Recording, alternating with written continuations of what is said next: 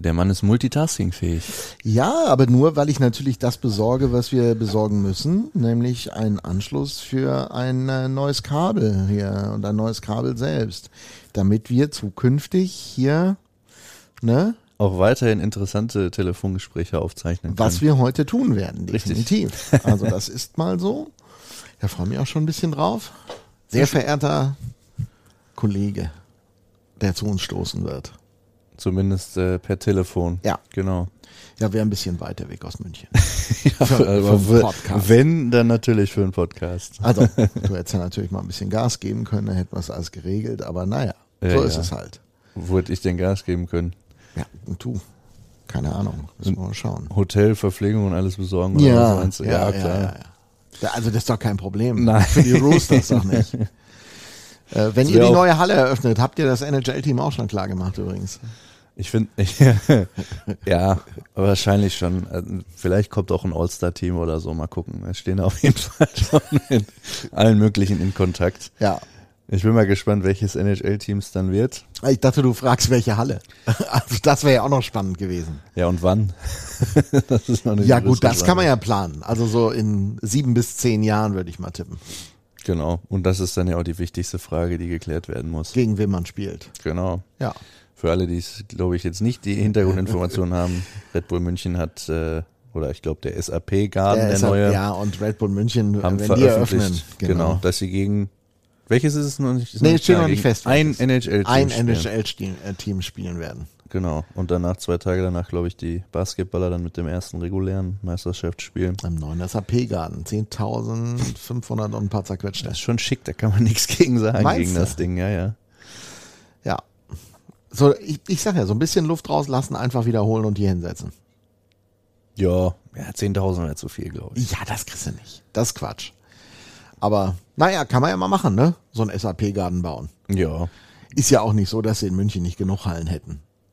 Aber sowas halt nicht, ne? Ja, genau. Also ich, ich glaube, so was man so mitkriegt, äh, ich, äh, das äh, ist schon durchaus so, dass der eine oder andere sagt, ja, doch, können wir gebrauchen hier. Durchaus. Ja, ja. Nein, aber es ist halt, ist halt spannend in München. So am Oberwiesenfeld, das ist der, der alte Olympiapark halt. Da hat man das Olympiastadion, man hat die alte Olympiahalle, man hat dann die Eishalle, man baut jetzt den SAP-Garten plus drei äh, Eisflächen, die dazugehören. Boah, drei Eisflächen. Und wir, äh, weiß ich, wir basteln seit gefühlt 20 Jahren an der zweiten hier in Iserlohn. Na ja, gut, ich sag mal, wenn du das neu baust, ist es natürlich einfacher, das ranzuhämmern, Ja, ne? richtig. Das äh, ist jetzt aber auch mal keine Frage. Aber, also was bedeutet das dann auch für die Zukunft im Nachwuchs in München? Das ist interessant. Gut, die haben natürlich auch ein paar Hobbytruppen. Da wird sich auch eine Damenmannschaft sicherlich etablieren. Aber das ist schon interessant. Also da kommt schon ein bisschen was zusammen. Öffnet zumindest mal ein paar Optionen. Aber reden wir jetzt wirklich über München? Und, nein, oder? Auf gar keinen Fall. Wollen wir noch kurz, bevor wir gleich den äh, sympathischen Kollegen ins Boot holen, ein bisschen über das vergangene Wochenende reden? Ja, können wir machen. Also teils sehr erfreulich, teils nicht so. Was ist denn eigentlich, äh, Herr Deutsch, Sie sind doch Eishockey-Experte und kennen sich aus, ist zu Hause der Druck und die Erwartungshaltung der Spieler groß? Dass der Die Druck Frage- vielleicht größer ist, als wenn er auswärts wäre? Weil ich meine, Ich glaube, die Frage sechs kann man aus sieben gewonnen, den letzten, auswärts Drei jetzt in Folge. Das spricht halt schon ein, ein, ein geniales Wort, würde ich sagen. Aber zu Hause, Also der Druck ist groß, so oder so, glaube ich. Und ich glaube auch schon, ähm, dass du natürlich zu Hause vor ausverkauftem Haus dir selber auch so ein bisschen mehr Druck machst ähm, und es dann unbedingt willst. Und das äh, haben wir ja jetzt schon oft genug erlebt. Gerade dann hapert es vielleicht an der einen oder anderen Stelle. Wobei man auch ehrlicherweise sagen muss, ich meine, Duck war ja auch nicht gerade angetan jetzt nach den letzten drei Heimspielen, wo er auch sagt, ey, wir haben da einen Punkt geholt und hätten deutlich mehr jetzt auch haben können, vielleicht sogar müssen. Ähm, ja, Druck ja, aber du hast natürlich am Ende des Tages sind die Spiele auch einfach unglücklich gelaufen, jetzt speziell natürlich Düsseldorf und Ingolstadt. Ich glaube, dass, dass Nürnberg hat am Anfang auf jeden Fall den frischeren Eindruck gemacht gegen uns. Ich glaube, das ist, das ist unstrittig. Ja, es hängt ja irgendwie immer zusammen, aber ähm, ich glaube, das eine bedingt so ein bisschen das andere. Die haben auf jeden Fall sich nicht so den Druck gemacht, muss man ehrlicherweise sagen. Den Eindruck hatte man, fand ich. Mhm. Also ist interessant. Machen wir jetzt das Straubing-Spiel zu einem Auswärtsspiel? Also keine Anfeuer? Ich weiß nicht, ob wir so viele Straubinger in Kürze noch hier rüberkriegen auf den Donnerstag. Nein, das meine ich nicht. Aber vielleicht können die Salona-Fans kurz Straubing anfeuern und wir machen nur einen blau-weißen Block und dann Naja, das Dingen ist Nein, ja, das ist, das äh, Dingen ist Quatsch. ja, du kriegst ja, du kriegst ja auswärts, haben wir ja auch Support. Also definitiv. Ja, das Äh, ist ja das Krasse. Aber natürlich ist die Bude nicht so voll, ne? Also mit Blau-Weißen. Ja, und ich fand auch, du hast ähm, den, ja, du hast den umgekehrten Mechanismus am Sonntag dann auch bei, bei Augsburg bemerkt. So, dann gibt's die ganzen Powerplays und sie hatten sicherlich äh, auch Chancen, das Spiel vorher schon zu entscheiden. Wir hatten die auch, aber haben sie dann halt nicht genutzt. Hinten raus dann sicherlich ein bisschen Oberwasser aufgrund der Gesamtkonstellation in der regulären Spielzeit und da war auch Druck da und du merkst einfach, die Leute so, so, dieses, es ist im Kopf jetzt dieses, jetzt muss es doch klappen und dann klappt's nicht. Und dann, weiß ich nicht, hält Andi wieder oder das Ding geht an die Latte oder sonst irgendwas und ja, dann du verzweifelst so ein bisschen, habe ich so das Gefühl. Aber ehrlicherweise müsste man dahingehend mal einen Spieler fragen. Wobei ich auch nicht glaube, dass die dir da eine ehrliche Antwort geben Ich will auch im. Moment Spieler sowas nicht fragen, die sollen Nee. da gar nicht drüber nachdenken. Ja, aber sie, ganz ehrlich, sie tun's ja. Also ähm, du, du merkst ja selber, also ich fand, das hat man gegen Nürnberg extrem gemerkt, dass du so, so dieses, ah fuck, so, dass es eben kein Selbstläufer ist. Aber das ist ja keines dieser Spiele letztlich. Ne? Und ich glaube, dann hast du noch zwei Komponenten, die dazu kamen, wo man dann auch wieder erstmal lernen muss, mit umzugehen, was sie dann am Sonntag auch wieder deutlich besser gemacht haben. Und das hat nichts mit Heim- oder Auswärtsspiel zu tun. Aber du hattest ja zum ersten Mal so gesehen auch wieder was zu verlieren. Du warst eben nicht mehr letzter und sagst, ja gut, ähm, jetzt so ein bisschen mit dem Mute der Verzweiflung, wir haben ja diese wunderschönen Banner damals Anfang des Jahres auch totgesagte Leben länger. Also du bist ja eigentlich in, in dieser Außenseiterrolle, haben wir uns ja sehr wohl gefühlt, ja. Und in der warst du in dem Spiel auf jeden Fall nicht. Und äh, das ist äh, sicherlich auch ein Punkt, wo man dann auch nochmal ein bisschen anders in so ein Spiel vielleicht reingehen muss, ist, dass die Jungs das jetzt nach den letzten Wochen und Monaten vielleicht nicht so äh, im Tank hatten, ist auch klar. Und natürlich, wenn dir dann am äh, Freitagmorgen dein Topscorer absagt, oh, das kostet. Das kostet. Wenn dir am Freitagmorgen dein Topscorer absagt, ähm, ähm, verändert das sicherlich auch nochmal die Dynamik innerhalb von so einer Mannschaft. Mhm. Das sind keine Ausreden, ähm, auf gar keinen Fall. Ich glaube aber, dass es erklärt, warum wir da zumindest vielleicht einen kleinen Angriffspunkt geboten haben, den Nürnberg dann auch gut genutzt hat, muss man ehrlicherweise sagen. Und trotzdem ist es ja dann irgendwann auch ein enges Spiel. Wenn es ein Save vom gegnerischen Goalie mit der Untertitelung Save des Jahrhunderts oder sonst irgendwie, was da bei Magenta lief, äh, in die Nicht Highlights mit, ne? schaffst, Ja. dann äh, hast du ja auch vielleicht nicht so viel falsch gemacht. In Nürnberg, die küren dann immer noch ihren Spieler des Spiels nachher über Social Media, ist auch der Goalie gewesen, äh, Niklas Treutle, der an dem Tag wirklich, wir haben jetzt nicht die Riesenanzahl an Chancen gehabt, aber der hat schon ein paar Ja, Dinge echt. ein, zwei haben sie halt weggehauen von der Linie. Ja. Die wären ja. ansonsten. Und wenn die reinrutschen, dann kann das auch ganz, ganz schnell ins, ins, äh, ins, ins Gegenteil umschlagen. Und dann hast du natürlich da eine, eine Einheit und eine Wucht, die da entstehen kann. Das haben wir ja Gott sei Dank jetzt auch schon mehrfach erlebt in den äh, letzten Wochen, ähm, wo du dann äh, sicherlich durchaus davon profitierst, äh, wie die Hatte ich auf jeden Fall sind. gesagt, hatte ich jedenfalls gesagt, dass ich sterbe langsam. Ich weiß nicht, ob ich schon gesagt habe. Aber es macht Äh, du mich hast ja fertig. jetzt mehrfach betont. macht mich fertig. Das ist nicht easy money, das ist echt hartes Brot. Ja, das ist richtig. Wirklich. Ja, das war vor allen Dingen am, am Sonntag so, wie ich zugeben muss. Aber da können wir jetzt gleich mit unserem Jo. sympathischen, sehr freundlichen, verehrten Gesprächspartner drüber plaudern. Sollen wir mal reinstarten? Vorher starten wir rein. Machen wir vorher noch Werbung schon? Ja, das könnten wir machen. Wir könnten noch die Werbung gleich mal dahinter hängen. Direkt an den Opener. Das wäre ja mal eine völlig neue Charaktereinstellung. Sagen wir die noch an vorher oder ziehen wir das ziehen einfach komplett durch? Also ich drücke jetzt auf beide durch. Knöpfchen. Na ja, gut. nacheinander bitte. Ja. ja, schon klar. Ja, gucken wir mal, wie das funktioniert. Ich Ihr werdet es nachher hören, sonst schneiden wir einfach wieder. Kühe, Schweine, Iserlohn. Der Radio MK Rooster Hockey Podcast. Dorfradio für Sauerland. Für Fans vom Seilersee mit Felix Dutsch und Mirko Heinz. er kriegt es nicht hin. Also er Ich zeigt weiß und nicht. versucht. Ich weiß nicht, was weil das liegt passiert. auf einer anderen Seite. Ja, das heißt, ich müsste. Ja, ich müsste jetzt eine Seite weiterklicken und Mach der doch Knopf mal. ist der gleiche. Ja. So, wenn ich da jetzt nochmal drauf drücke, kommt ein sehr sympathischer, sehr geiler Sponsor. Einer, Beste Unterhaltung wünscht Ihre Sparkasse Märkisches Sauerland HEMA Menden. Wir setzen uns ein für das, was im Leben wirklich zählt. Für Sie, für die Region, für uns alle. Weil es um mehr als Geld geht. Ja, dann starten wir durch, wie du es gesagt hast. Mit einem werten Kollegen, den ich äh, ehrlicherweise als, vor allen Dingen auch als äh, Kollegen sehr zu schätzen weiß. Äh, weiß. Und äh, möchtest du die Anmoderation machen zu ihm?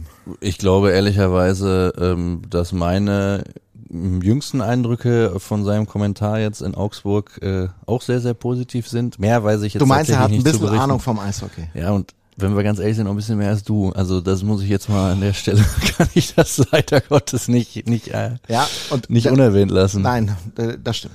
Basti, grüß dich.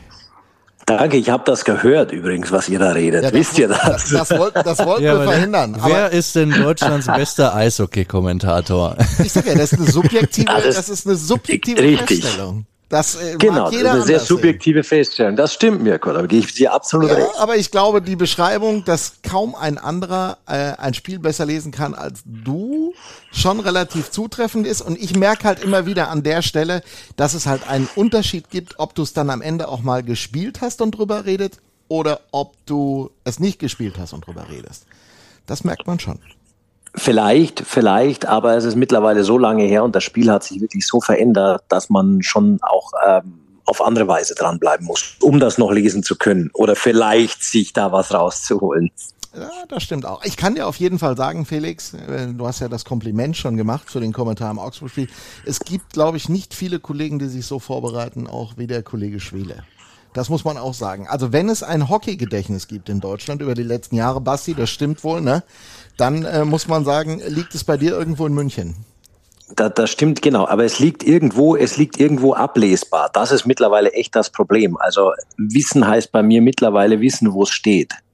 Ja gut, also Wenn du mich ich, so jetzt bin ich durch mein Studium gekommen. Also. Ja, natürlich. Ich komme auch seit, seit Jahren so durch, aber eine Zeit lang hab, hast du mich echt fragen können, irgendwie ähm, Torschütze zum 1-0 in der 43. Minute beim Spiel 2015 äh, Köln gegen was weiß ich, dann hätte ich dir vielleicht sagen können. Mittlerweile musste echt so, ja, hoffentlich habe ich es mir aufgeschrieben, hoffentlich steht's irgendwo. Wer war denn der Torschütze zum 2-1 in der Overtime äh, für Iserlohn am 18.02.24 in Augsburg?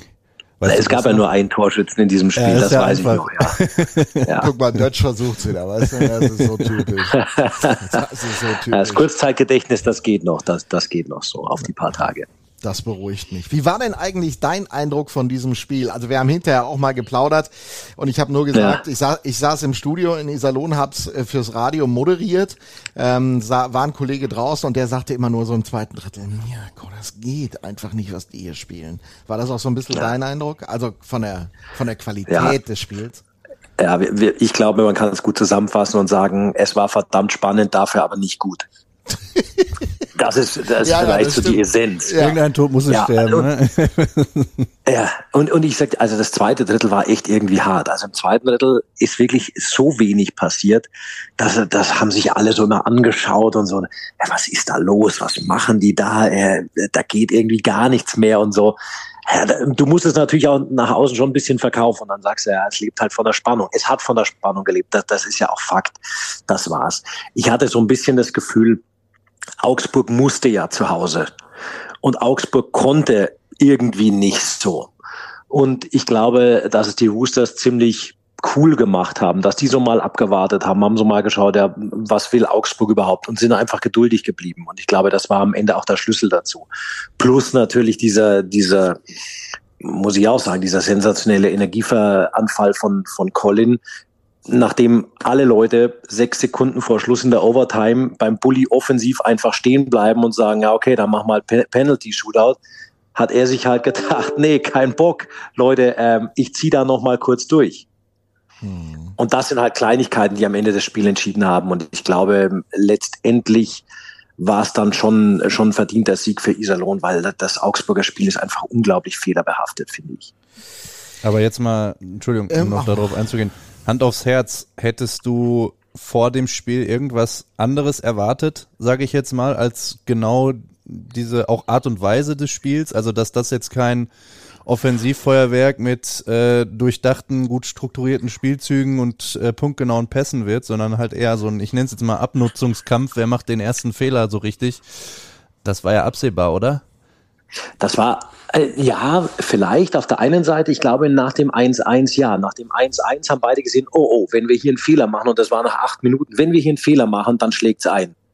Ich glaube, nach acht Minuten hatten die so, so ein, so ein Aha-Gefühl, mhm. dass die echt dachten, oh, verdammt, wenn wir echt so spielen, hm, dann wird's schwierig. Und dann haben die sich beide so ein bisschen zurückgenommen, weil jeder dachte, ah, okay, aber ich bin eigentlich davon, ich bin wirklich davon ausgegangen, vor so einem Spiel, vor so einem wichtigen Spiel, dachte ich, dass Augsburg alles in dieses Spiel reinwirft. Ich dachte auch, dass es vielleicht ein bisschen dreckiges Spiel wird, weil ich mir dachte, hey, da geht's echt, da geht's verdammt nochmal um sportlich Überleben in diesem Spiel.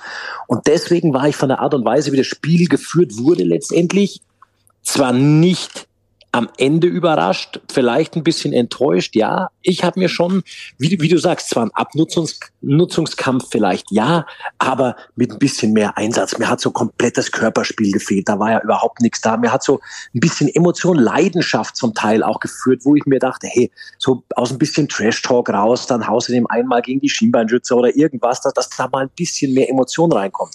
Das hat mir gefehlt. Dass das spielerisch hatte ich gar nicht so den Eindruck, weil ich weiß, zum Beispiel, dass Augsburg so Probleme in der, in der Defensive hat. Deswegen dachte ich eigentlich, dass Iserlohn vielleicht seine Defensive sehr weit nach vorn verlagert und einfach sagt, hey, die haben Probleme in der Abwehr, komm, lass uns da drauf gehen, lass uns da sehr offensiv spielen.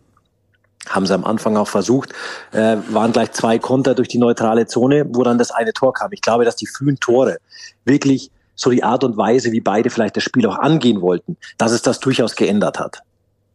Ja, ich glaube, ich glaube das auch. Und also mein, meine Tendenz, wir haben das eigentlich in vielen Spielen gesehen, wenn direkte Konkurrenten aufeinander getroffen sind. Das war gegen Düsseldorf der Fall, diese, Ner diese extreme Nervosität. Bei uns klar, aber ja. jetzt zum Beispiel, wenn man sich auch, ich weiß nicht, vielleicht hast du es ja sogar gemacht, Nürnberg gegen Augsburg, glaube ich, anguckt, äh, damals auch noch nicht so lange her. Das war jetzt auch nicht gerade ein Offensivfeuerwerk, wenn ich das so richtig mitbekommen habe. Ich habe jetzt das Spiel nicht gesehen, aber da darf man auch nicht vergessen, da spielt ja, was spielt da mit? Basti, ist es Angst? Nein, das darf man, so darf man es auch nicht nennen, aber eine gewisse, Angst, ja, ein gewisser Respekt vor der Gesamtsituation, wenn die ganze, ganze Welt auch vorher erzählt, sechs Punkte Spiel, sechs Punkte Spiel, das darfst du eigentlich nicht verlieren.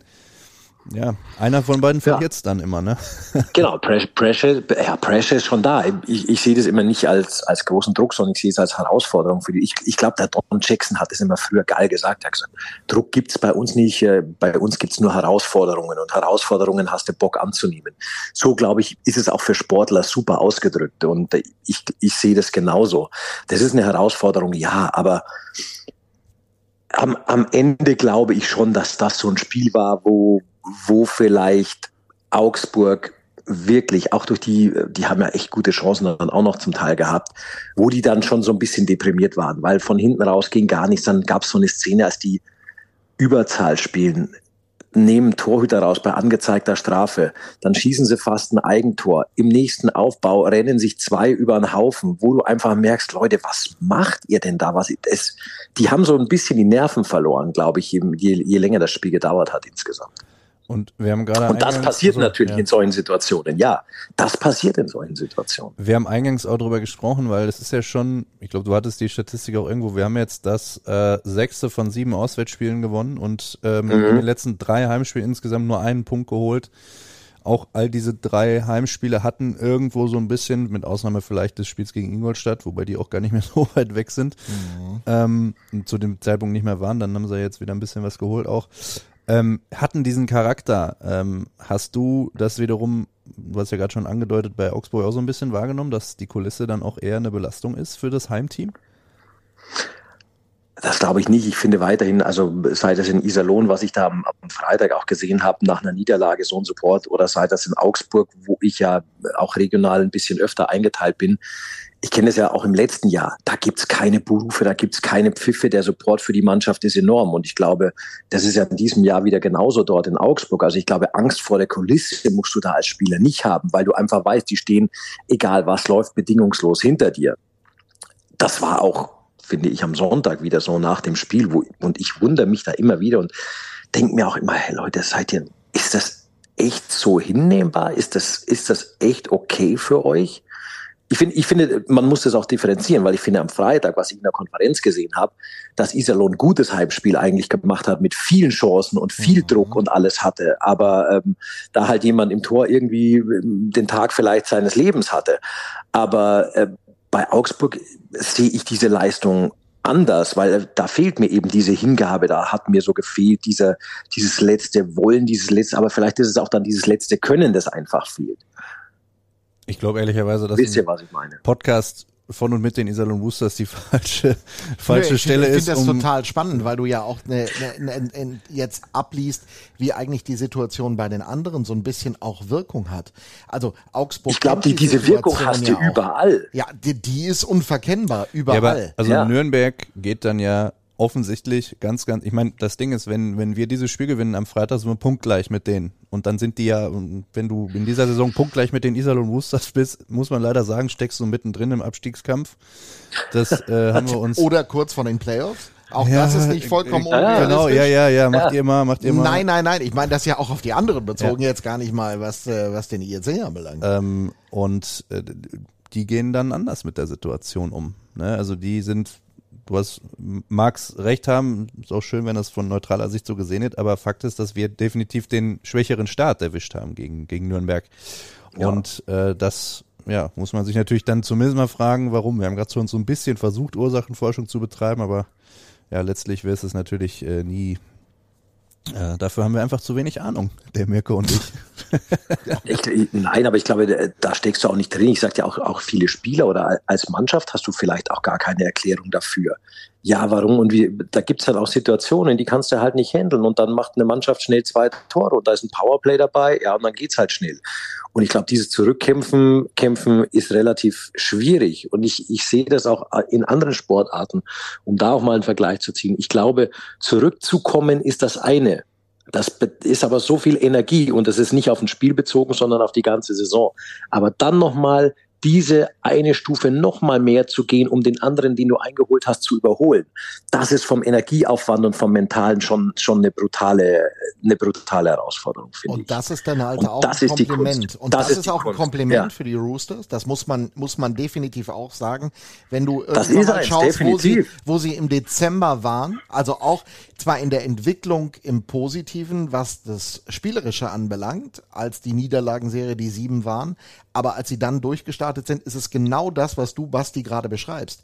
Das macht, im, das spielt im Kopf eine Rolle. Und wenn du überlegst, Köln, du liegst 0-2 hinten, kommst zurück, klar, du machst das Tor zur richtigen Zeit. Andersrum, Nürnberg, du liegst zurück, machst aber auch ein wichtiges Tor, schaffst da aber dann tatsächlich nicht mehr diesen Umschwung, den du eigentlich hast. Sie kommen auch gegen Augsburg zurück. Sie haben diese Kraft schon und sie haben auch diese Power. Deshalb nochmal zurückbezogen auf Augsburg. Glaubst du eigentlich, dass bei den Teams, die jetzt plötzlich, also ich, für Frankfurt wird so sein, wenn sie Augsburg am, am Freitag äh, schlagen, ist Frankfurt auch erstmal ein Hauch aus dem Gröbsten raus.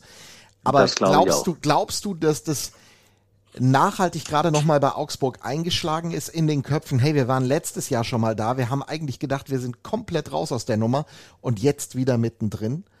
Ist das ich glaube schon, dass der das eine Rolle Ziel, spielt? ja, ja, dass das ein Überraschungsmoment für die ist, den die vielleicht zu spät realisieren oder nicht handeln können. Das glaube ich schon. Das glaube ich auf jeden Fall. Müsste man Aber in ich- Augsburg ich sag- ne? Äh, Müsste man da mal nach. Aber ich, ich sage euch auch, ähm, ich habe Iserlohn tatsächlich nicht so oft gesehen in der Konferenz, ja, aber ich habe Iserlohn gesehen, lass es das zweite, dritte, vierte Spiel unter Dag Schäden gewesen sein in Ingolstadt, 1-7. Genau, da warst du da. Stimmt. Das war Das ein war- völlig anderes Hockeyspiel, ne, als sie das heute auf Das Eis war, das war ein brutales Spiel. Genau, da, da dachtest du dir echt, hey Leute, das ist, also das ist echt schlecht. Das, das ist richtig schlecht. Und da ist, da ist kein Leben da, da ist, ist nichts da. Das ist einfach so ein Dahingespiele, 60 Minuten und dann gehst du wieder nach Hause. Und da sehe ich halt eine brutale Entwicklung einfach bei den Roosters. Wie diese Mannschaft lebt, allein dieser Jubel von nach dem 2-1, wie die ganze Mannschaft über die Bande springt. Das sind immer Kleinigkeiten, die man vielleicht nur so beiläufig wahrnimmt, aber ich glaube, das sagt schon viel über die Mannschaft aus ich finde, die Entwicklung, die die Roosters seitdem genommen haben, ist eine enorme. Und dann sehe ich eben bei anderen Mannschaften, die vielleicht eine Entwicklung eher in die entgegengesetzte Richtung gemacht haben oder einfach in ihrer Entwicklung auch stehen geblieben sind. Und das ist schon ein brutaler Unterschied. Und ich glaube, das ist auch ein großes Lob an die Roosters, wie man, wie man mit so einer Situation umgeht und aus einer aussichtslosen Situation sich so zusammenreißt und zurückkommt. Doug Shannon hat das ja schon öfter mit Mannschaften geschafft. Äh, fünfmal insgesamt war er irgendwie ganz unten tief im Keller und hat Mannschaften daraus geführt. Du hast ihn in Ingolstadt als Trainer ja nur auch äh, lange gesehen und er war nicht immer, vor allen Dingen auch am Ende nicht mehr komplett unumstritten. Wie erlebst du ihn als Trainertypen, Basti? Also ich kenne auch die Geschichte aus der Schweiz, als er einst Lugano übernommen hat, vom letzten Tabellenplatz und ins Finale geführt hat. Ja. Auch diese Geschichte gibt's von Doug Shedden. Und Doug Shedden, äh, es ist halt eine Trainerkarriere der etwas anderen Art, glaube ich. Viele Trainer definieren sich über Meisterschaften, über Erfolge. Ich glaube, Doug Shedden definiert sich darüber, äh, aussichtslose Situationen in, in ähm, richtig geile Situationen umzuwandeln und was dann nicht immer eine Meisterschaft auch sein muss, sondern ich meine, äh, selbst wenn du jetzt den Klassenerhalt schaffst nach dieser Situation, ist das ist das fast wie eine Meisterschaft, finde ich, von, von der Art und Weise her, wie du da zurückkommst. Und ich glaube, Doug Schäden ist halt insgesamt der Trainer der etwas anderen Art. Der Doug Schäden ist, ist halt ein, ein Feuerwehrmann und das sein Leben lang. Und ich glaube, das bleibt da auch, weil er es einfach kann. Aber das, also. Und deswegen, glaube ich, war er auch in Ingolstadt die, die Zeit vielleicht zu lange für ihn. Dass er einer ist, der halt auf kurze Zeit wirkt und nicht auf lange Zeit. Mhm. Das ist jetzt auch, ist jetzt auch gar das ist auch gar nicht despektierlich gemeint, sondern es ist ja auch eine Kunst, das zu können. Definitiv. Es ist genauso eine Kunst, irgendwo lang zu sein, um da erfolgreich zu sein. Ich glaube aber, es ist auch eine Kunst, irgendwo nicht so lange zu sein und erfolgreich zu sein. Auf jeden Fall hat er hier, das kann, können wir, das kann ich auch natürlich einschätzen, durch die Beobachtung der Mannschaft, hat er es tatsächlich geschafft, ähm, die Gedanken der Spieler zu drehen. Und wenn man sich überlegt, was die für Hanebüchen, du hast Ingolstadt angesprochen, das war ja noch das war eigentlich das letzte Spiel, wo die Roosters so richtig eingebrochen sind. Ähm, das ist ihnen ja vorher auch passiert. Und dieser, dieser Mind-Change, der ihm einfach gelungen ist, den Jungs zu sagen, so, hm. jetzt schaffen wir das einfach mal ganz langsam. Und dieses Oldschool, Papa, was er ja nicht ist, aber trotzdem auch so ein bisschen als fürsorglicher Coach für seine Jungs an den, an den Tag gelegt hat, ist einfach eine bemerkenswerte Entwicklung, die dazu beigetragen hat, dass sie da sind, wo sie sind. Vielleicht. Ja, ich, ich glaube. Also, ja, macht ja. ihr Quatsch ihr beiden mal. Nee, ich, nee, ich, ich, wollte, ich wollte nur kurz sagen, ich, ich, glaube, ich glaube, die Kunst von Doug Shedden ist es, gewisse Rollen einzunehmen und die richtigen Rollen in richtigen Situationen einfach zu bekleiden. Und auch das ist natürlich, du bist schon auch eine Art Schauspieler und dann, dann ist er ein echt großer, weil er einfach weiß, wann er welches Gesicht und, und welche Charaktereigenschaften rausbringen muss. Und ich glaube, auch das ist, ist schon, das ist schon richtig gut. Und das lass mich noch sagen, weil das kann der Pressesprecher wieder nicht sagen. Ich kann schon sagen, wenn du dir die beiden Figuren als Trainer vorstellst, dann hätte bei dieser jungen, unerfahrenen Mannschaft, Felix, wenn wir ganz ehrlich sind, ein Greg Post, der eher auch mal einfühlsam anstatt hart gewesen wäre, vielleicht Ähnliches herbeiführen können, was ein Shedden, der es relativ schnell erkannt hat, was diese Mannschaft braucht, nämlich auch ein bisschen Streicheleinheiten, wäre das eine andere sportliche Saison gewesen. Musst du jetzt nicht kommentieren, ich tue aber. Ja gut, die Naja, aber, aber das ist ja genau die Kunst. Ja, ja also genau, du hast vollkommen recht, Basti. Das ist die Kunst, das zu erkennen. Und das muss man äh, leider sagen, hatte, hatte Greg nicht drin und er hat sofort erkannt. Ich glaube. Na, darf jetzt mal Felix kommen. Ist ja wirklich, das ist ja unglaublich. Hier dazwischen, ich bin wirklich kein ruhiger, in sich gekehrter Mensch, aber hier zum Wort zu kommen, ist Hut ab, ey. Ich, ich glaube, was man auch nicht vergessen darf, äh, rund, gerade rund um dieses Ingolstadt-Spiel, es war, glaube ich, das erste Spiel von äh, Hui, nachdem er verletzt, äh, länger verletzt raus war nach dem ersten Saisonspiel. Und ich glaube, wir mussten auf Brandon Gormley noch ein bisschen länger verzichten oder auch irgendwie in das diesem stimmt, Zeitraum. Das, stimmt. das darf man auch nicht vergessen. Nein, manchmal ist es auch, ehrlicherweise, manchmal ist es, ja, und die Defensive generell ja. auch, wenn du dir anguckst, was da, also, ich meine, du hast es ja gesehen, am Sonntag Schüsse geblockt und so, also das, das ist ja wirklich, finde ich, außergewöhnlich, ähm, was, was alleine Hui da wegnimmt. Gut, Gorms hat jetzt natürlich eine sehr, sehr unglückliche Situation gehabt, dann äh, äh kurz vor Schluss nochmal indem er, äh, wo er den Schläger da äh, die nächste 2 plus 2 sich gezogen hat. Das passiert wahrscheinlich auch nicht so häufig. Ist dann mal eben so, aber insgesamt kommt da natürlich auch einfach jede Menge Stabilität wieder mit rein, die dir in der Phase, wo es diese ganzen, ich nenne es jetzt mal, wo es dann dahin gegangen ist, wie man so schön formuliert dann, weil wo du dann eben nicht nur 2, 3, 4, 1 verlierst, sondern dann auch mal 7, 1, äh, die dir da eindeutig fehlte. Das ist auch ein Teil der Wahrheit, glaube ich. Ne? Das sind natürlich schon zwei Spieler in der Abwehr, die die Qualität haben, keine Frage. Wenn du mit Gormley und, und mit Labrie spielst, ist was anderes als ohne die zwei, keine Frage. Ja, und da kommt man dann an bestimmte Punkte, wo man sich dann am Anfang der Saison auch fragt, warum man unbedingt nur mit acht statt mit neun Ausländern starten wollte und so weiter und so weiter. All das sind Themen, aber die können wir irgendwann mal in der Sommerpause wirklich nochmal diskutieren, weil das schon spannend. Ein anderer Faktor, den, ich, ich weiß gar nicht, ob du den auf dem Eis so ein bisschen erlebt hast, aber du hast es gerade angedeutet, wie man über eine Bande springt, wie man sich freut. Und du hast ja diese große Freude auch gesehen. Äh, ich erinnere an eine Situation, Sven Ziegler Block Sekunden vor Ende des Köln-Spiels, letzten Dienstagabend. Ähm, wir haben den Eindruck hier, dass diese Mannschaft eine unglaubliche Einheit ist. Das sagen die Jungs auch und das waren sie immer. Selbst als sie wirklich unten drin im Keller ohne jede Chance äh, standen, hatten sie diese Einheit. Erlebt man das auch auf dem Eis, wenn man sie nicht jede Woche sieht, Basti? Ich glaube ja, ich kann es auch nochmal bestätigen, weil uns das der Colin gestern in der Eishockey-Show auch nochmal genau, wirklich der war gestern äh, in einem mehrminütigen Monolog klar gemacht hat, dass er einfach gesagt hat, hey, Bist du da nicht echt, zu Wort gekommen oder was? ja, fast, weil er einfach gesagt hat, wir, wir sind ein geiles Team und das sind ja auch so Sachen, die kriegst du von außen nicht immer mit und gerade wenn du nicht so nah da bist und äh, ich glaube schon, weil ich habe ihn dann auch gefragt, sag mal, wie schwer war das eigentlich in dieser Situation, in der ihr euch da teilweise befunden habt? Einfach so weit weg, einfach abgeschlagen, einfach ein Team, mit dem keiner mehr rechnet.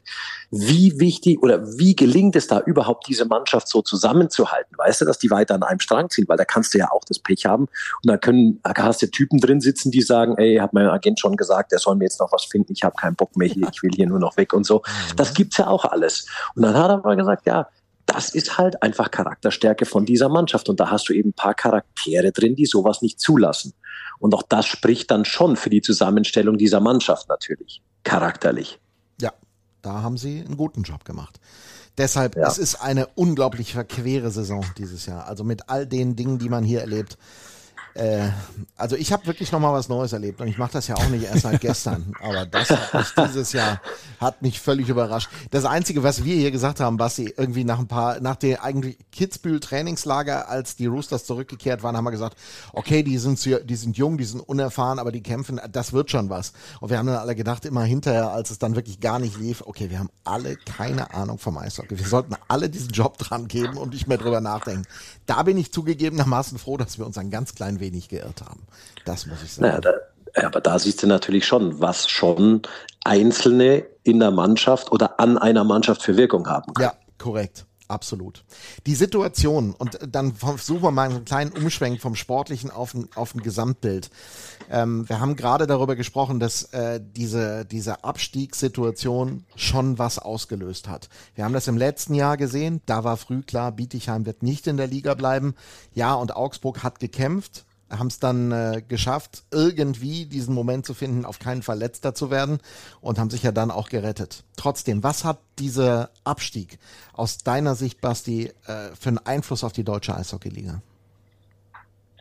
Ich glaube, dass das ein, also wir sehen es ja jetzt erst im zweiten Jahr, aber ich glaube, dass es einen Wahnsinnseinfluss hat. Und ich weiß nicht, ob das ein guter Einfluss ist. Also Auf- und Abstieg ist wirklich mein Thema. Da kann, da kann ich steil gehen ohne Ende. Ich finde Auf- und Abstieg gut. Ich finde das auch okay. Es ist halt nicht gelernt bei uns jetzt in der Liga über die letzten Jahrzehnte. Ich finde die Art und Weise, wie der Abstieg geregelt wird und gehandelt wird, finde ich nicht gut, bin ich absoluter Gegner. Ist aber vielleicht ein anderes Thema. Wir können, wir können da gerne noch drauf eingehen. Ähm, aber es verändert die Situation, die Rahmenbedingungen natürlich enorm. Ähm, auch da muss man vielleicht nach der Saison mal rangehen oder muss das über die nächsten Jahre beobachten, wenn es denn so weitergehen sollte mit dem Auf- und Abstieg. Ist das die Förderung, die wir wollen? Kommen die Jungen noch zum Zug? Wenn du vier, fünf abstiegsbedrohte Mannschaften hast, ja gut, viele haben wie Nürnberg eine sehr junge Mannschaft, da müssen die spielen. Aber kommen, kommt unsere Förderung für den Nachwuchs dadurch nicht zu kurz? Ich weiß es nicht. Also das ist nur, nur so eine Vermutung, die ich anstelle. Die andere Sache ist natürlich, fast jeder investiert dann nochmal, wenn es nicht läuft. Ist das finanziell überhaupt stemmbar alles? Natürlich hast du dann im Endeffekt hinten raus, wenn es spannend wird, mehr Zuschauer, ja, dass die vielleicht dann wieder reinholt oder irgendwas. Ich sage nur, das muss nicht stimmen. Das sind nur so ein paar Fakten, die ich mir, die mir immer durch den Kopf gehen bei diesem Auf- und Abstieg. Noch einmal, es ist nicht gelernt bei uns in der Liga. Das ist das andere, das dazukommt. Mein anderes Argument ist, warum muss bei uns einer absteigen, der 30 Jahre sich in der Liga etabliert hat, der ähm, oder 20 Jahre, der ähm, Voraussetzungen profihaft schafft, der ein gutes Umfeld hat, der sein Stadion renoviert, ähm, der eben der eben Eishockey für diese Professionalität lebt. Wenn auf der anderen Seite nur vier Teams überhaupt Interesse haben, an dieser Liga teilzunehmen und zwei vielleicht realistisch jetzt noch eine Chance haben, da überhaupt hochzukommen und deren Voraussetzungen komplett andere sind als für den, der eventuell absteigen muss. Weil da spreche ich davon, du gehst nach 52 Spieltagen runter. Was sprechen wir im, im Eishockey immer, jeder, überall, seit es Eishockey gibt, die Essenz sind Playoffs.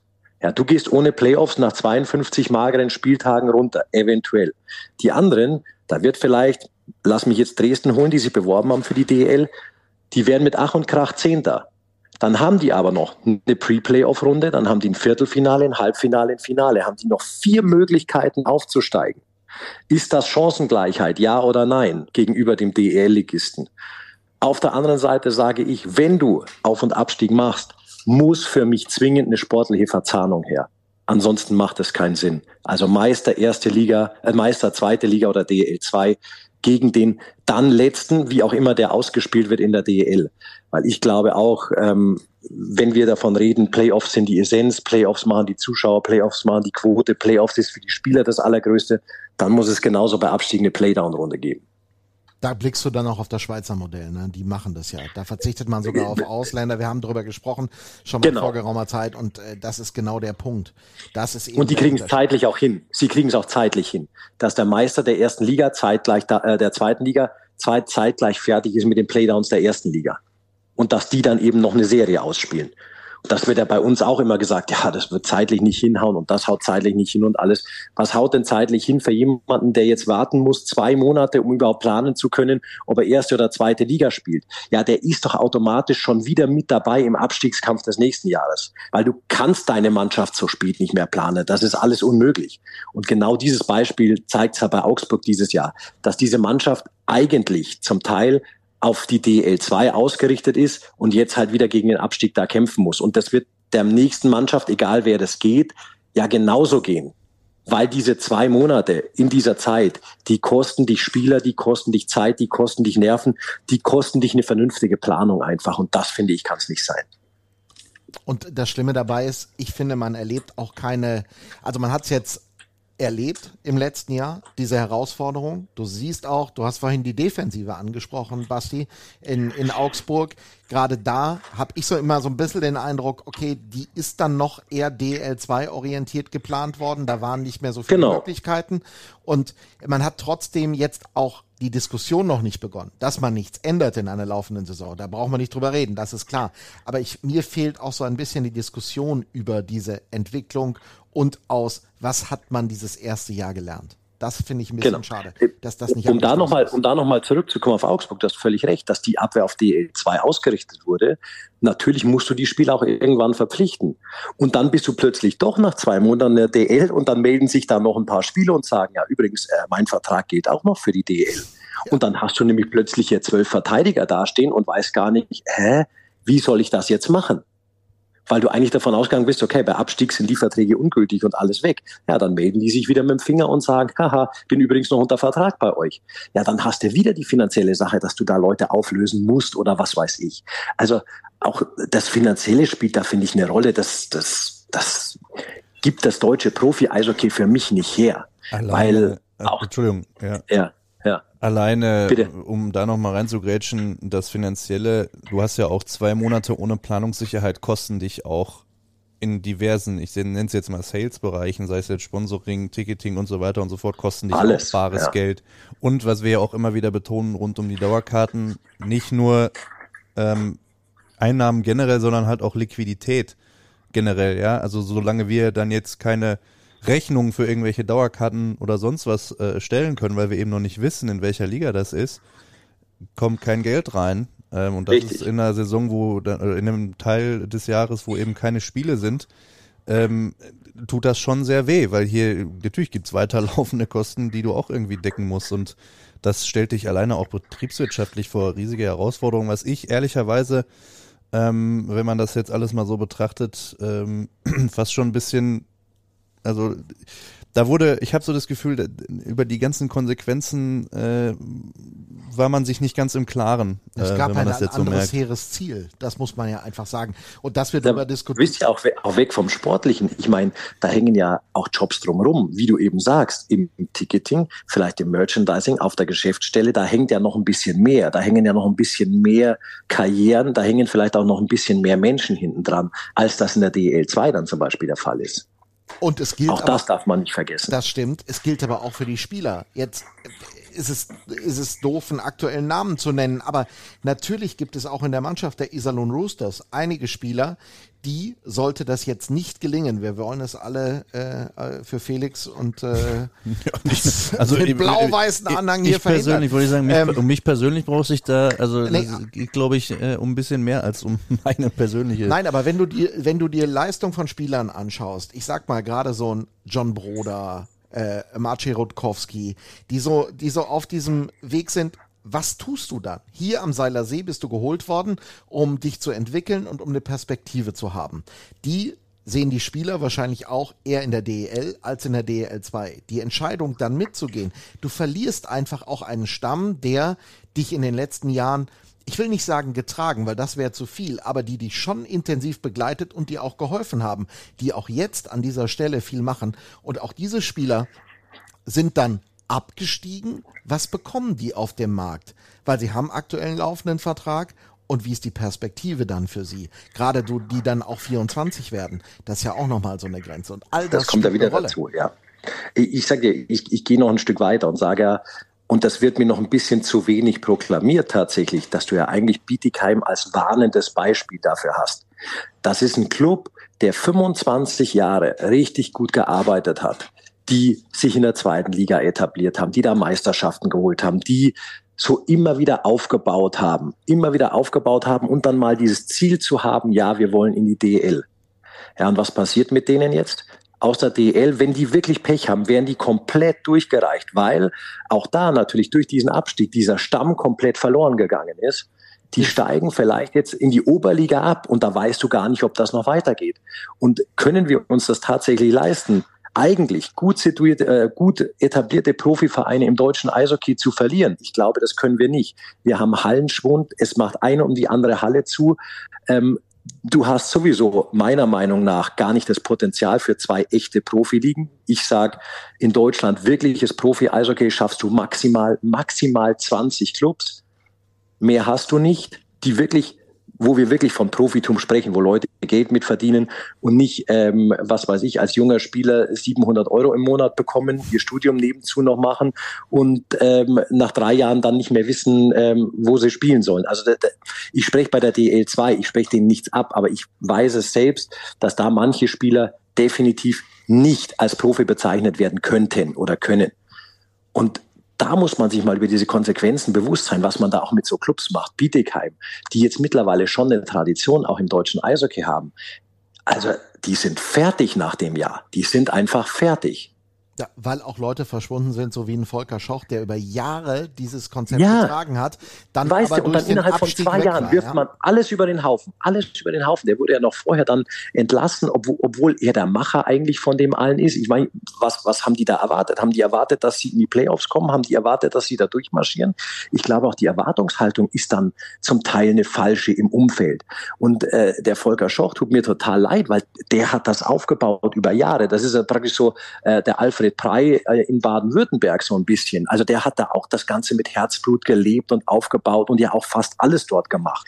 Ja, und diese Leute werden dann von einem auf anderen Tag, werden die, werden die da aussortiert und man sieht ja, was mit dem Verein danach passiert. Oder mit dem Club. Verein ist es ja nicht, mit dem Club. Also, also ich bin halt, ich bin da insgesamt, glaube ich, im, ich weiß nicht, ob ich da falsch laufe, das kann schon sein, aber ich, ich habe da einfach meine Meinung dazu und ich glaube, dass der Auf- und Abstieg in der Form, wie er jetzt gerade ist, nicht funktioniert. Nimmst du denn überhaupt Also ich tue es nicht. Äh, ich glaube, Felix, äh, darüber haben wir uns auch schon ausgetauscht, auch nicht. Nimmst du denn überhaupt eine, eine grundsätzliche Diskussion, dass die mal angeschoben wird zu diesem Thema jetzt war? Weil ich glaube, es gibt jetzt noch zwei Nein. Jahre, dann ist erstmal wieder ein Genau. Cut da, dann läuft der Vertrag aus, dann muss man also wieder, wieder verhandeln und äh, selbst wenn man sagt, okay, man will Auf- und Abstieg, aber ich sehe einfach keinerlei Diskussionen irgendwo aufkommen über dieses Thema und das fehlt mir total. Ja, aber wer, wer muss das anstoßen? Die Gesellschafter an sich, weil die Gesellschafter entscheiden ja darüber, wie der Auf- und Abstieg läuft. Ja. Und da, wenn du da so dich ein bisschen umhörst, dann sagen alle, ja, also äh, wie die momentane Lage ist, dann scheint es genauso wieder befürwortet zu werden und so weiter zu gehen. Und Das, halt auch, hey Leute, kommt. Also ein bisschen was draus gelernt haben müsste der. Aber natürlich ist es auch so, das erlebt man natürlich in diesem Jahr. Die ganzen Kleinen sind unten drin. Das, was äh, obligatorisch ist. Wir gehen mal, nehmen die Ausnahmen Bremerhaven, Straubing. Aber ansonsten ist das das Erwartete. Vielleicht darf man auch noch nicht diskutieren, wenn man unten drin steht über dieses Thema. Man weiß es nicht. Vielleicht wird das auch nicht so gerne gesehen. Ja, aber das ist ja auch eine Situation, ähm, die sich perspektivisch auf und Abstieg hin oder her wahrscheinlich nicht unbedingt, ähm, sage ich jetzt mal, also die Liga ist ja grundsätzlich, äh, kann man sich ja gerade für eine deutsche Profiliga, können wir immer noch sehr stolz drauf sein, wie ausgeglichen das eigentlich ist. Also wo gibt es sonst, dass eigentlich der Erste immer beim Letzten verlieren kann und trotzdem über die, den Stretch gesehen hast du ja vollkommen recht, die Schere geht einfach so ein bisschen auseinander und ähm, der Trend setzt sich natürlich durch die Mechanismen, was du, die, du gerade beschrieben hast, setzt sich ein Stück weit fort. Du hast eben nicht die Möglichkeit, vielleicht deinen eigenen Nachwuchs so aufzubauen, dass der dann mal zwei, drei Jahre perspektivisch dir wirklich helfen kann. Ähm, ähm, muss, stehst dann noch unter finanziellen Zwängen und äh, ja, hast dann nicht zwangsläufig eine einfachere Situation im nächsten Jahr, während dann äh, andere Teams, die andere Sorgen haben, und das ist ja der große Vorteil, den Bremerhaven und Straubing nun als vergleichbare Standorte an sich natürlich haben, aber die haben ja halt fünf, sechs, sieben Jahre hinter sich, wo es halt mal in die andere Richtung lief und gehören jetzt natürlich dann auch einfach in ein anderes Segment in der Liga, muss Weil man auch ehrlicherweise sagen. Aber, aber, die haben, aber die haben. diese, aber die haben diese, also Straubing vor allem hat natürlich diese Jahre hinter sich, ohne den Druck des Abstiegs. Darf man auch nicht vergessen. Ja gut, in der Zeit waren wir auch in der natürlich Liga. Ne? anders auf.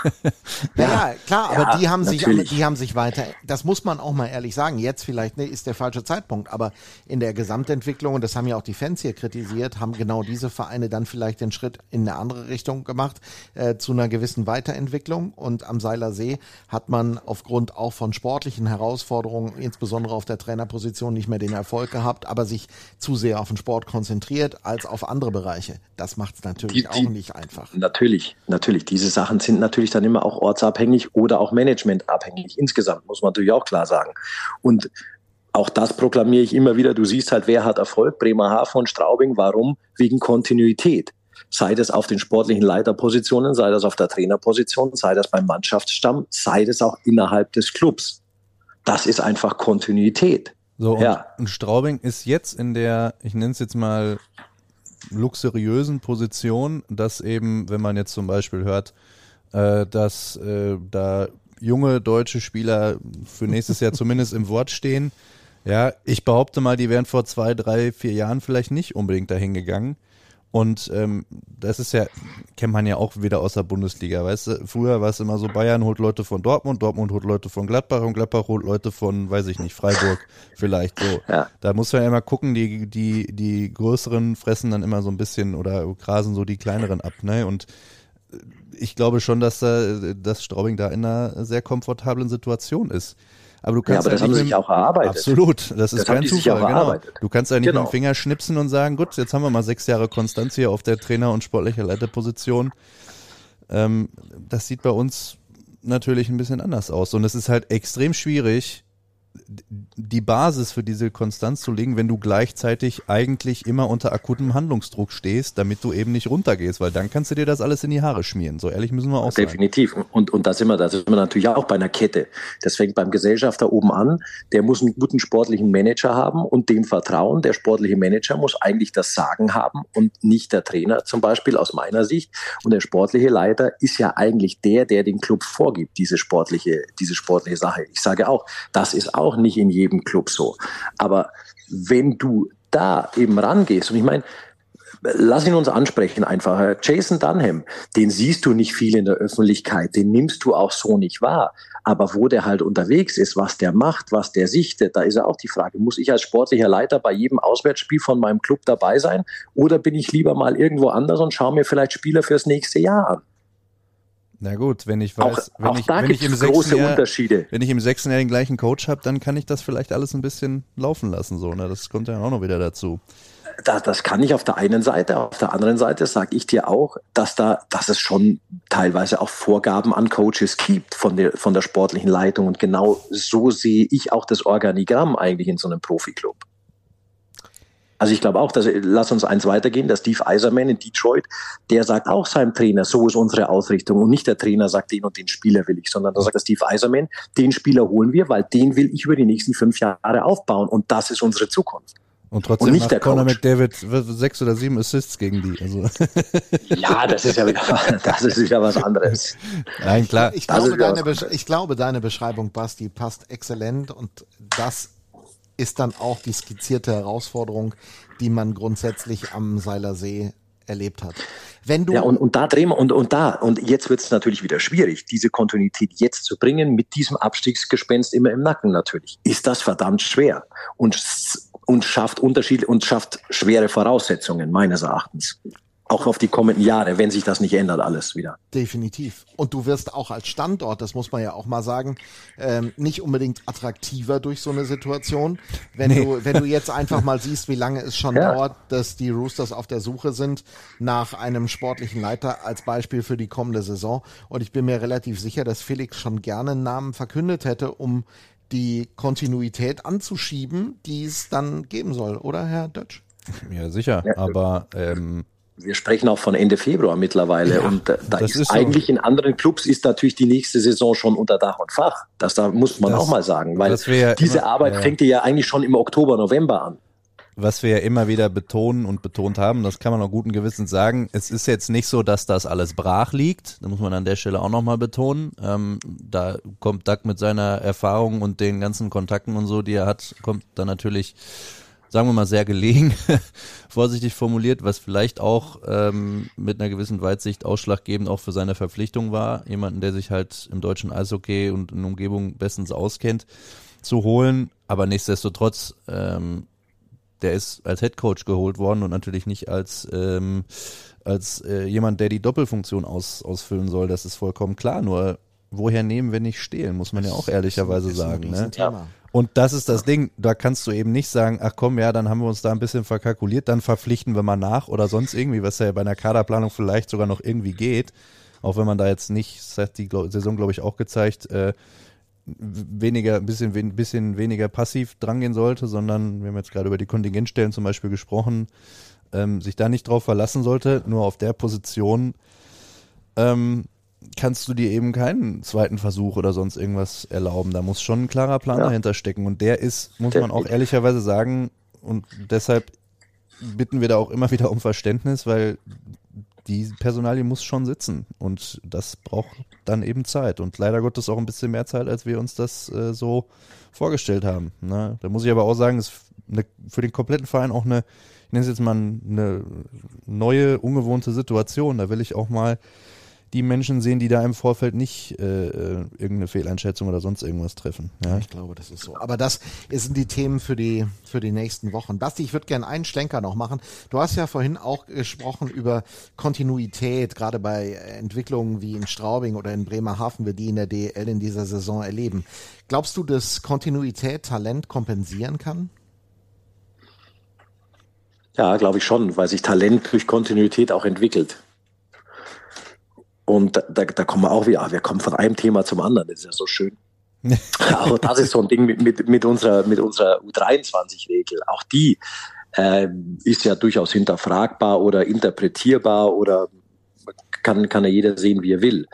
Auch da finde ich halt ähm, äh, Talent, ja, auf der einen Seite, aber wann, wann bist du ein Talent, wann bist du keines mehr? Mir macht die U23-Regel zu früh Spieler in Anführungszeichen kaputt. Weil wenn ich schaue, ihr wisst es genauso wie ich, Michi Wolf ist mit 25 in die Liga gekommen und hat eingeschlagen. Wäre Michi Wolf mit 20 in die Liga gekommen, hätte der so eingeschlagen, hat er sich vielleicht Never auch dadurch die, richtig, genau, genau, das sind so Sachen. Und du hast halt Leute, ja, die einen sind körperlich, sind geistig, sind vom Talent gesegnet, sind mit 18 vielleicht bereit für die Liga. Andere wären es vielleicht erst mit 23. Kriegen die noch eine Chance dann als U3, äh, Ü23-Spieler oder nicht, weil sie vorher zu lange vielleicht nur Oberliga oder DL2 gespielt haben? Ich weiß es nicht. Können wir uns als deutsches Eishockey das leisten, diese Gruppe Ü23 bis 30, die eigentlich auch der Stamm der Nationalmannschaft und der erfahrene Stamm der Nationalmannschaft äh, sind, können wir uns das im deutschen Eishockey wirklich erlauben, da auf Spieler zu verzichten und deren Entwicklung vielleicht zu früh abzubrechen und sagen, äh, nee, ihr seid nichts mehr für die erste Liga. Hm, alles schwierige Sachen. Und deswegen glaube ich, äh, ja, äh, Kontinuität und Talent, das eine schlägt nicht das andere, sondern die, die gehen miteinander Hand in Hand. Jetzt gehen wir langsam aber sicher auf die entscheidende Phase zu, äh, was die Hauptrunde anbelangt und äh, auch natürlich dann, was die Playoffs anbelangt. Ich frage dich gleich nicht, wer absteigt und wer deutscher Meister wird. Das lassen Danke. wir mal. Ja, obwohl. Vielleicht, vielleicht mache ich Ja, das ist typisch. Das ist typisch. Na, aber so, ähm, was ich schon mal, weil, also ich, ich habe relativ viel im Norden gesehen. Ich glaube, dass Bremerhaven dieses Jahr tatsächlich mal so eine Mannschaft sein wird, die mit ein bisschen Konstellation tatsächlich diesen Traum vom Halbfinale vielleicht realisieren kann, weil sie eben diese Kontinuität geschaffen haben. Äh, was glaubst du, was im, im Süden so ein bisschen passieren wird? Weil da hast du die Mannschaften deutlich mehr gesehen, als ich sie gesehen habe. Ja, ich bin weiterhin, auch, auch da gehe ich mit dem Underdog, ich bin weiter schwer überzeugt von der Spielweise von Straubing mit zwei sehr guten Torhütern. Ähm, das ist mittlerweile so eine Mannschaft. Ich hatte die, passt auf, letzten Dienstag in Nürnberg. Steht nach dem ersten Drittel 2-0 für Nürnberg. Und dann kommen original Nürnberger Zuschauer zu mir in der Drittelpause und sagen, ja, wir führen zwar 2-0, aber Straubing ist echt eine gute Eishockeymannschaft, oder? Und ich so, ja, das ist wirklich eine sehr gute Eishockeymannschaft. Und dann merkst du schon bei den Zuschauern, wenn die sowas sagen, und du, die so einen Eindruck haben. Und ich, ich finde, den hast du auch in Spielen, natürlich nicht in jedem Spiel, aber oft in Spielen von Straubing, auch wenn die 2-0 hinten sind, können die so ein Gefühl vermitteln, wir ziehen unser Ding trotzdem 60 Minuten durch und wir sind überzeugt von uns, dass wir so ein Spiel noch holen können, was sie in Nürnberg dann auch getan haben und am Ende noch gewonnen haben, weil die sehr variabel sind in ihrer Spielweise trotzdem, obwohl sie, äh, das heißt nicht immer gleich spielen, aber sie vertrauen einfach auf ihre Fähigkeiten. Und der Tom Pokel ist für mich ein Trainer, der sich da unheimlich mitentwickelt hat, mit der Mannschaft, mit dem Club, auch für sich persönlich als Coach. Und die haben Probleme gerade mit Konteranfälligkeit hin und wieder, ja, ja. Aber das ist trotzdem eine Mannschaft, die das abstellen kann und ähm, die auf sehr hohem Niveau noch ein Spiel, glaube ich, auch für sich mental lenken kann, weil die Mannschaft total überzeugt von dem ist, was der Tom macht. Die Mannschaft ist total überzeugt von dem, was sie selber macht. Deswegen äh, sind die schon mehr als ein Dark Horse für mich in diesem Jahr. Und ist eine gute Truppe. Allein die Art und Weise, wie sie Eishockey spielen. Ja, nee, das, da hast du vollkommen recht. Glaubst du, also am Anfang einer Saison gibt's ja immer diese obligatorische Frage, wer wird denn äh, deutscher Meister? Und alle sagen dann, ja, Ja, das ich mag die nicht. Ich mag weiß- die nicht. Ich, ich finde sie immer im Takten zu früh gesetzt, weißt du? Du hast doch gar Erstens nichts das, gesehen. erstens das, genau. Du, du kennst Mannschaften du nur vom Papier. Es Ja. hat sich nichts entwickelt und ich finde es auch immer total unfair allen anderen Mannschaften gegenüber, weil eigentlich fängt ja jeder in so einer Liga an und sagt, also wenn du nicht da reingehst und sagst, theoretisch, ja, wir spielen da natürlich mit, um Erster zu werden, um Meister zu werden, dann hast du ja auch den sportlichen Aspekt irgendwo verpasst. Natürlich ist es nicht immer realistisch, aber du musst ja hohe Ziele setzen und hohe Ansprüche haben. Und wenn ich in der Liga mitspiele, habe ich doch mehr Bock zu gewinnen als zu verlieren. Und deswegen finde ich das immer so unfair allen anderen Mannschaften gegenüber, wenn du einen so, so, so rauspickst und sagst, ja, der wird Meister, weil äh, die haben einen tollen Kader. Nee, so ein Kader kann toll aussehen. Das heißt aber noch nicht, dass sich so ein Kader gut versteht und dass so ein Kader dann auch gut spielt. Ist denn die Wahrscheinlichkeit aus deiner Sicht, dass sich in diesem Jahr einer der, der obligatorisch genannten Vereine durchsetzt, was die Meisterschaft anbelangt, geringer als sonst in den Jahren? Ich glaube, das verstehe ich jetzt nicht. Du meinst äh, einer Also, wenn so- dieser drei, die also immer alle Meister sagen, werden. Genau, also man sagt ja immer Berlin, Ja. Mannheim, München. Ist die Genau. Wahrscheinlichkeit geringer, dass das in diesem Jahr passiert, aufgrund der Situation glaube, ja. neuer Trainer München, Mannheim mit den Herausforderungen?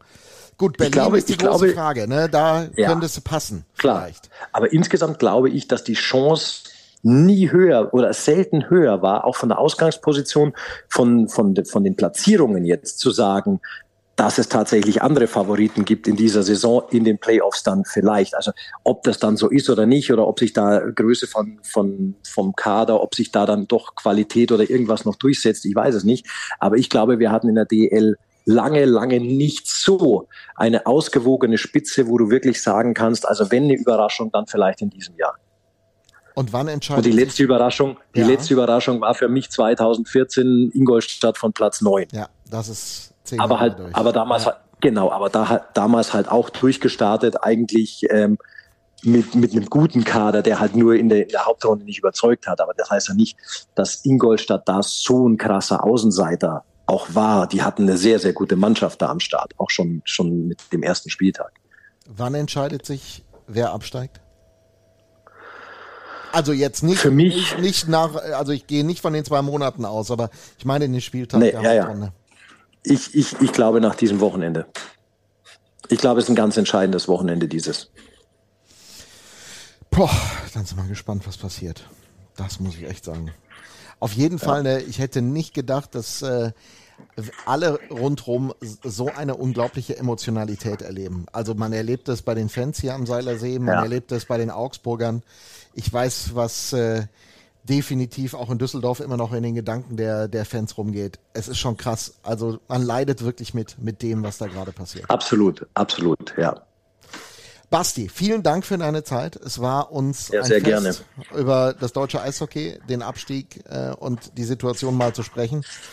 Und äh, wie gesagt, ich äh, glaube, da gibt's nicht viel bessere, um mal einen Blick reinzufinden ins Detail. Das Deshalb stimmt. vielen Dank für deine den, Zeit. Den Vorschuss Wir hätten, wir, hätten halt, ne? wir, wir hätten halt noch zwei, drei Stunden gebraucht, dann hätte man noch tiefer eingreifen können in die ganze Sache. Ja, das Aber hört dann irgendwann keiner mehr. das ist des Guten dann zu viel, das ist des Guten zu Wir viel. sind Das jetzt auch jetzt schön. schon wieder ein bisschen zu lang, wobei inzwischen haben die Leute sich Ja, wir, du, wir haben irgendwann mal behauptet, ne, wir würden irgendwie so zwischen 45 Minuten und einer Stunde bleiben mit diesem Podcast.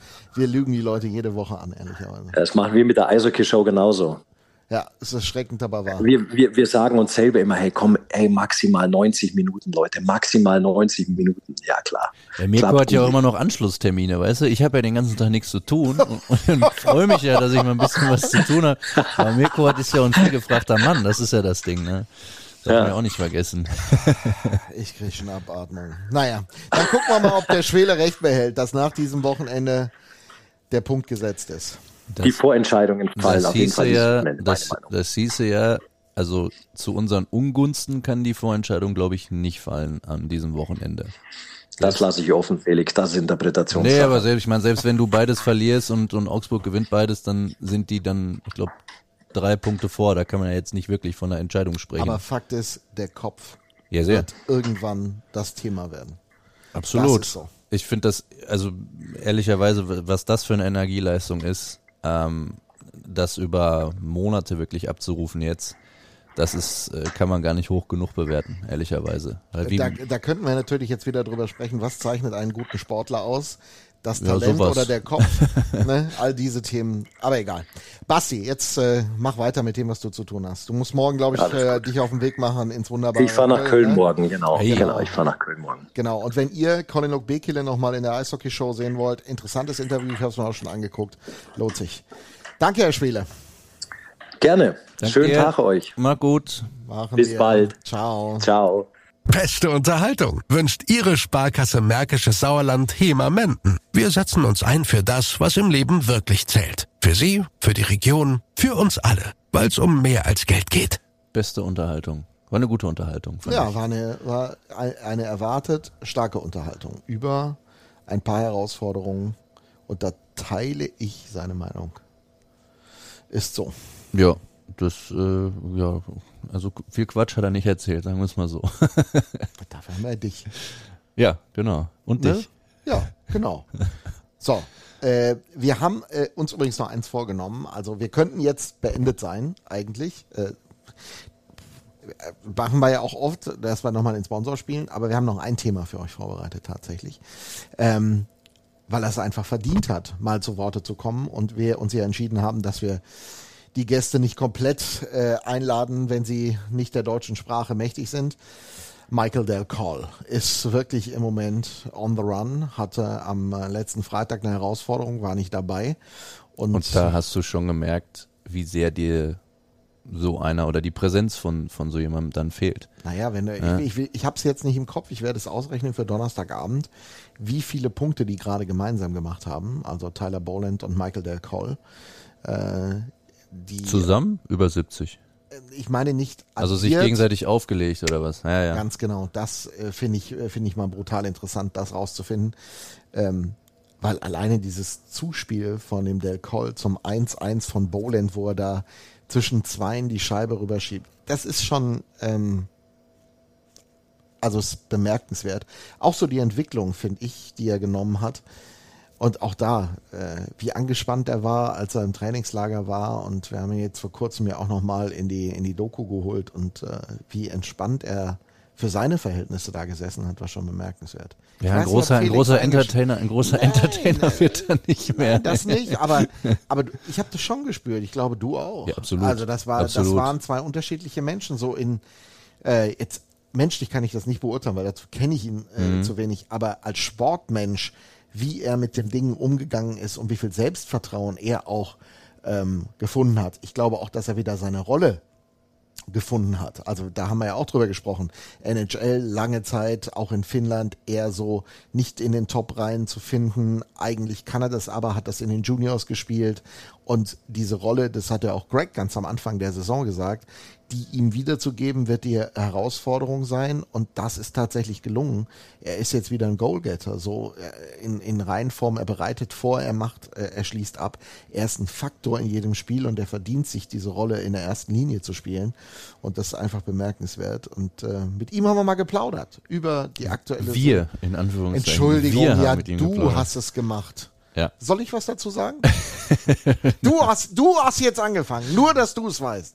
Du hast das Thema jetzt aufgebracht. Ich sage es nicht, Freunde, weil ich ein guter Kerl Ja, bin. ja, so- Aber hier ist das Interview geführt von Felix Dötsch mit Michael Del Coll über die aktuelle Situation. Ich glaube, das macht jetzt ein größeres Thema auf, als es am Ende ist. So lang ist es jetzt auch nicht. Sind, glaube ich, drei Fragen wir, oder Wir so. sind. Hört mal rein. I mean, we've put ourselves in a good spot. So, if you asked me two months ago, um, the standings would be like this, I'd be like, well, we got a lot of work to do, but we did it. We pulled through. We put ourselves in this position. Uh, it's far from over. There's still a lot of hockey left, but we're building in the right direction every weekend. It seems um, we're finding a way to get points, and um, you know, it's another big weekend against two of the better teams in the league. So we're gonna have to find a way to get some points and climb out of this together. Um, of course, uh, the recent success uh, has lots of things to do with uh, your personal success too. Did did something change, or for, you, did you uh, get more comfortable here? Did you need your time? What what happened? No, it was just. Uh, I think it was just chemistry with uh, my line mates. Um, Eric's been playing really good, solid two-way hockey. Um, he's been great for you know me and Ty, and then Tyler's been uh, you know ever since training camp. Uh, you know, a really, really, really good player. So um, we've got some chemistry together, and once you learn how to play with each other, kind of you kind of build off that momentum. So uh, we read each other really well on the ice, and uh, you know things have been going in. We've been getting some good bounces recently, which uh, I don't think we got early on in the year. So um, hopefully it continues. How hard was it to not be able to not being able to to play on, on the last Friday? And then how happy were you that you could get back and help on Sunday? Yeah, it sucked.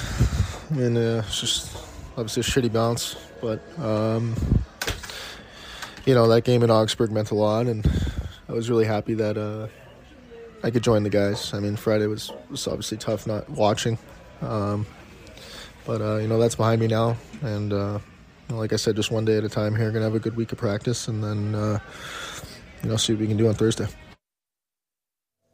Das letzte Thema, das kann ich nachvollziehen. Es macht überhaupt keinen Spaß zuzuschauen, wenn man nicht mitspielen kann. Jetzt zackt.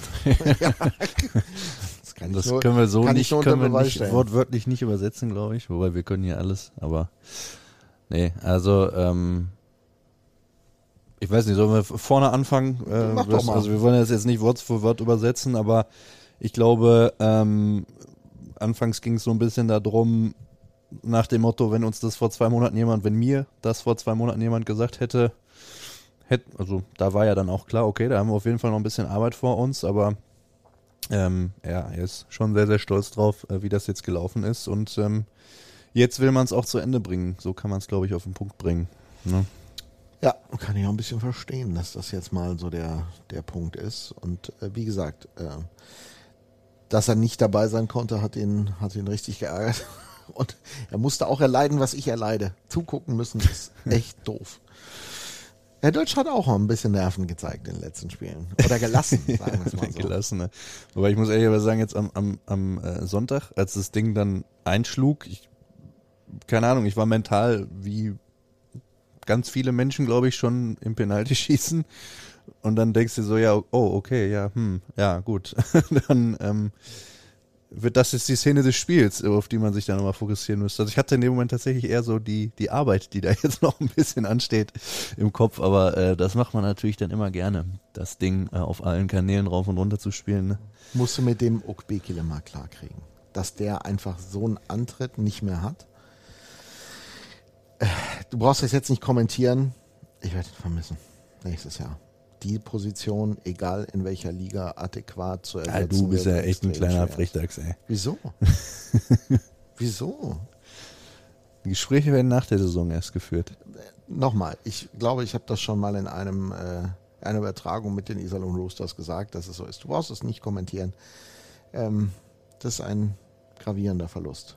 Und das nehme ich als Kompliment. Lass uns doch im Konjunktiv Nee, warte, bleiben. warte, warte, warte. Lass uns doch im Konjunktiv Warum? bleiben. Es ist ja so. Ähm, Nee, wenn es so wäre, wäre es ein Du kannst, es, gravierender du Verlust. kannst es ja so formulieren, ich sage, es ist ein Riesenverlust. Äh, ich würde aber auch gerne noch dazu sagen, und das ist das Kompliment für ihn, ähm, sich trotz des Wissens um Interesse eines anderen Clubs so reinzuhauen, wie er das getan hat, für die Roosters in diesem Jahr.